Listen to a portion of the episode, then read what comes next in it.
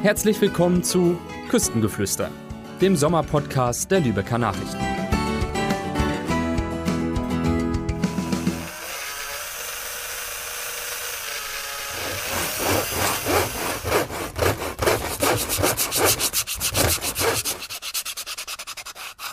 Egal ob Holz, Muscheln oder Stöcke.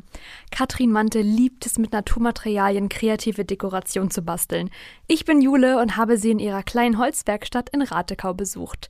Dort verrät die Künstlerin mir, mit welchen Materialien sie am liebsten bastelt, wo sie diese findet und was man dabei alles beachten muss. Im Anschluss erfahrt ihr noch, wie ihr selbst zu Schatzsammlern werden könnt und was ihr mit den gefundenen Dingen vom Ausflug an den Strand oder in den Wald alles anstellen könnt, um euer Zuhause zu verschönern. Freut euch außerdem auf die Veranstaltung, die wir in dieser Woche für euch haben. Diese Folge wird euch übrigens von der Tourismusagentur Lübecker Bucht präsentiert. Die Sommergeschichte. Hallo Frau Mante, es freut mich sehr, dass ich heute in Ihre Holzwerkstatt hier in Ratekau kommen durfte. Ja, hallo Frau Runde, herzlich willkommen in meiner Ratekauer Holzwerkstatt.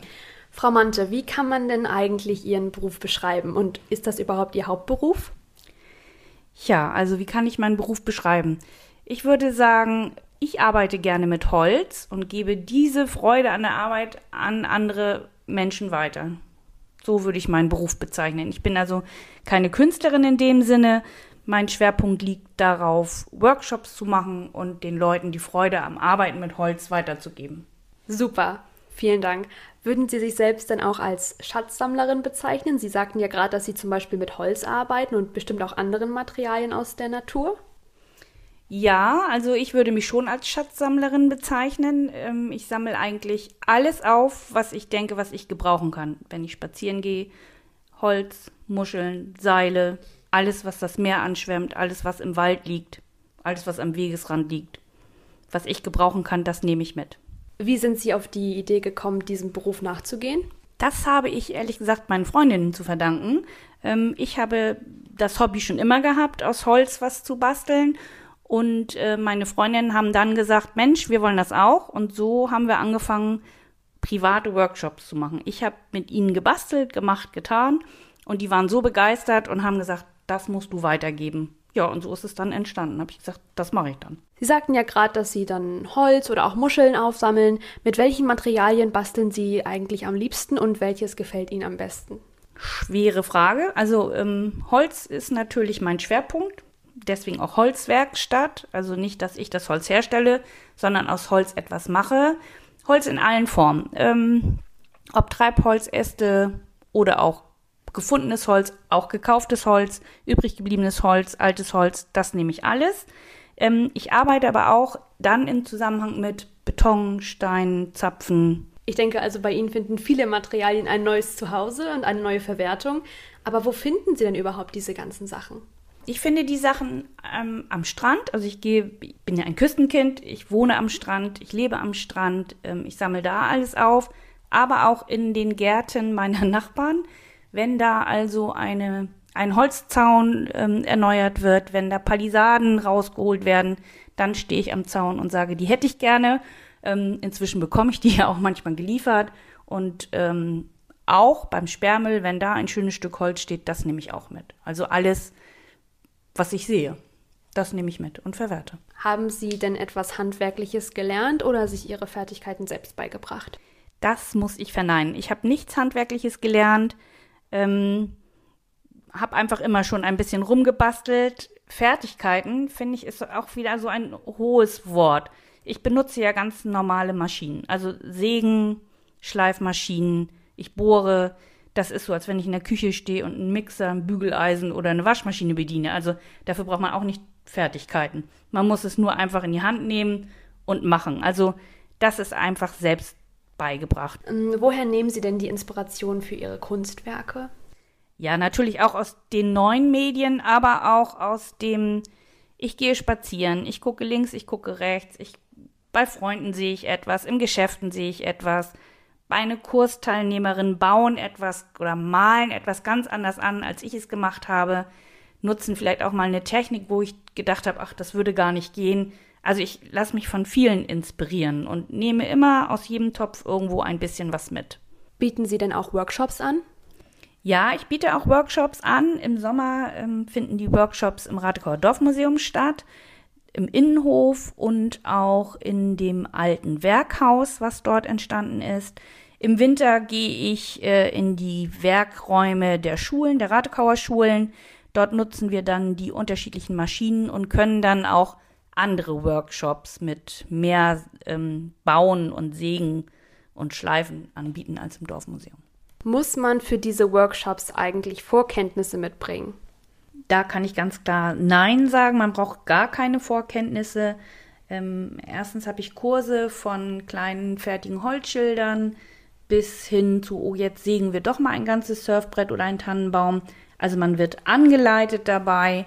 Man kann ähm, sich einfache Kurse aussuchen. Aber ähm, es ist halt auch alles kein Hexenwerk. Also man braucht auch keinen Kurs, wie gesagt, zum Bügeln und man braucht auch keinen Kurs für einen Pürierstab. Ähm, man kann bei mir alles lernen und das ist viel einfacher, als man denkt. Neben der kleinen Holzwerkstatt gibt es ja hier auch noch ein Holzlädchen. Was verkaufen Sie denn da alles? In meinem Lädchen gibt es eigentlich fast alles zu kaufen, was man sich an Holzdekoration vorstellen kann. Ob Schilder in groß, in klein mit unterschiedlichen ähm, aufdrucken mit äh, Stelen, Pollern, Windlichtern, Fische. Eigentlich baue ich alles oder stelle alles her, viel auch auf Wunsch, viel hängt auch. Ähm, einfach mal spontan vorbeikommen und gucken. Was schätzen Sie denn so am Basteln mit Materialien aus der Natur? Was schätze ich? Gute Frage. Äh, es ist immer anders, es ist immer einzigartig und ist immer schön. Also Materialien aus der Natur sind schöne Materialien. Weich, warm, lebendig irgendwie mal gewesen. Selbst ein Stein kann schön, rund, weich und warm sein. Ja, das schätze ich daran. Aus der Region. Schlüsselanhänger, Magneten und Co. sind ja Klassiker für Mitbringsel aus dem Urlaub. Was würden Sie aber vom Urlaub an der Lübecker Bucht mitbringen? Kann ich ganz klar beantworten. Ich würde alles mitbringen, was die Ostsee anschwemmt, also Holz, Muscheln, Seesterne, auch manchmal Seile, Netze, ähm, Federn und auch Sand würde ich mitnehmen, weil der Sand an den Stränden ganz unterschiedlich ist. Also der Strandsand in Niendorf ist ein anderer als in Scharbeutz oder in Neustadt oder wo auch immer, Travemünde. Und was kann man beispielsweise auch als kleine Erinnerung aus Muscheln, Stöcken und äh, Strandfunden allgemein basteln? Am einfachsten sind die Mobilis zu bauen, also einfach ein schönes Stück Holz und dann kann man da die Muscheln und die Federn und Seesterne und was man alles gefunden hat. Ähm, daran hängen auch Glas, also angespültes Glas ist auch immer ein hübscher Farbtupfer. Ähm, dann kann man Windlichter damit gestalten, also drumherum festbinden oder ins Windlicht packen. Ähm, beim Sand kann man auch ganz gut äh, es in Flaschen füllen, dann sieht man, wenn es übereinander reingefüllt ist, auch die unterschiedlichen Farben des Strandes, an dem man war.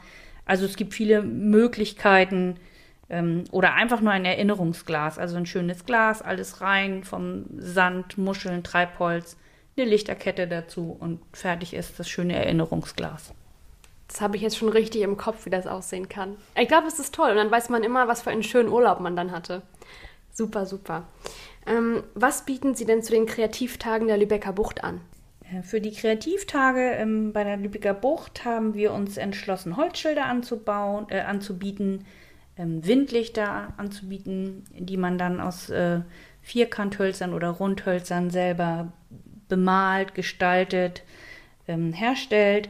Und auch ähm, den Surfbrettkurs bieten wir an. Der geht über zwei Tage und da bauen wir ein großes, knapp ein Meter hohes Surfbrett selber mit Schildern drauf. Ähm, ja, da würde ich mich freuen, wenn gerade nach diesem Blog vielleicht der ein oder andere sagt, ich möchte doch mal sägen, basteln, schleifen und komm vorbei. Vielen Dank, Frau Mante. Das war ein wirklich schönes Gespräch und ich glaube, das nächste Mal, wenn ich jetzt im Wald oder am Strand spazieren bin, da halte ich die Augen auf und wenn ich irgendwas finde, dann denke ich auf jeden Fall beim Basteln an Sie. Ich habe mich zu bedanken ähm, und würde mich natürlich freuen, wenn das wirklich so ist. Der Ausblick. Ihr habt es gehört. Für die Kreativtage der Lübecker Bucht sind nur noch ein paar Plätze frei. Sie beginnen übrigens am 13. September und enden am 26. Künstler und Kulturschaffende nehmen euch mit in ihre Welt und begleiten euch in ihren Workshops dabei, wenn ihr Neues ausprobiert oder fast schon vergessene Fähigkeiten wieder ausgrabt. Über 40 Workshops von Kunsthandwerk über Malerei und Zeichnung bis hin zu Fotografie werden angeboten. Das komplette Programm und wo es noch freie Plätze gibt, verlinken wir euch wie immer in den Show Notes. Kreative Köpfe können sich zudem in dem Atelier der Künstlerin Sonja Knob verausgaben. Workshops und Malkurse finden jederzeit nach vorheriger Absprache völlig unabhängig von den Öffnungszeiten des Ateliers in Neustadt in Holstein statt. Wer seinen Kopf hingegen einmal leer bekommen und dabei trotzdem entspannen möchte, kann zum Beispiel Moonlight Yoga in Pfälzerhaken ausprobieren. Dort wird verloren gegangene Energie zurückgeholt und emotionale oder auch körperliche Blockaden werden gelöst. Dieser Kurs ist übrigens auch für Menschen geeignet, die noch nicht so viel Erfahrung mit Yoga haben, also keine Sorge. Der nächste Kurs findet am 8. September von 19 bis 20.15 Uhr statt und kostet pro Person 16 Euro.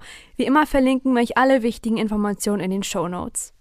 Jetzt sind wir auch schon am Ende unserer heutigen Folge angekommen und leider ist es auch erst einmal ein Ende, denn wir, die Mädels vom Podcast Küstengeflüster, verabschieden uns erst einmal in die Herbst-Winterpause. Zehn Folgen habt ihr uns begleitet, aber naja, huch, Lisa, was machst du denn auf einmal hier?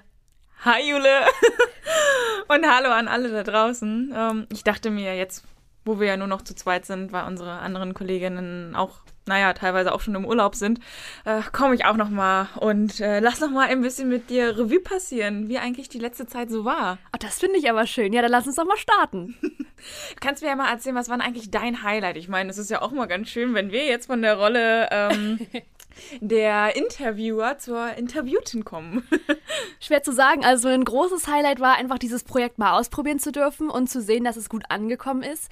Und wenn ich jetzt mal überlege, so Sachen, die mir sehr gut gefallen haben, war einfach quasi das, was wir normalerweise in ein Interview in der Zeitung packen würden oder so, auch mal quasi einfach zu vertonen und ähm, die Sachen auch neu so gesehen zu erleben und auf Geräuschejagd auch mal zu gehen. Ich war im Hansapark beispielsweise und stand da mit meinem meinem kleinen Reportermikro und habe hoch, hab's hochgehalten und wollte einfach dieses Achterbahngeräusch einfangen. Das macht man ja nicht mal. Und natürlich erntet man da auch mal ein paar schräge Blicke, aber man weiß ja, wofür man das macht und am Ende war, war, kam was Gutes dabei raus. Und was hat dir zum Beispiel ganz gut gefallen? Uff, so viel tatsächlich. Aber ich, ich weiß genau, was du meinst. Diese Geräuschejagd und diese, ja, andere Darstellungsform. Weg von der Zeitung, weg vom geschriebenen Wort. Einfach mal mit den Leuten sprechen. Das Ganze auch in lockere Atmosphäre haben. Ich hoffe, das ist auch so rübergekommen. Mhm. Aber mir hat tatsächlich auch ziemlich gut gefallen, dass wir es einfach mal ausprobiert haben, dass wir es einfach auch mal gemacht haben.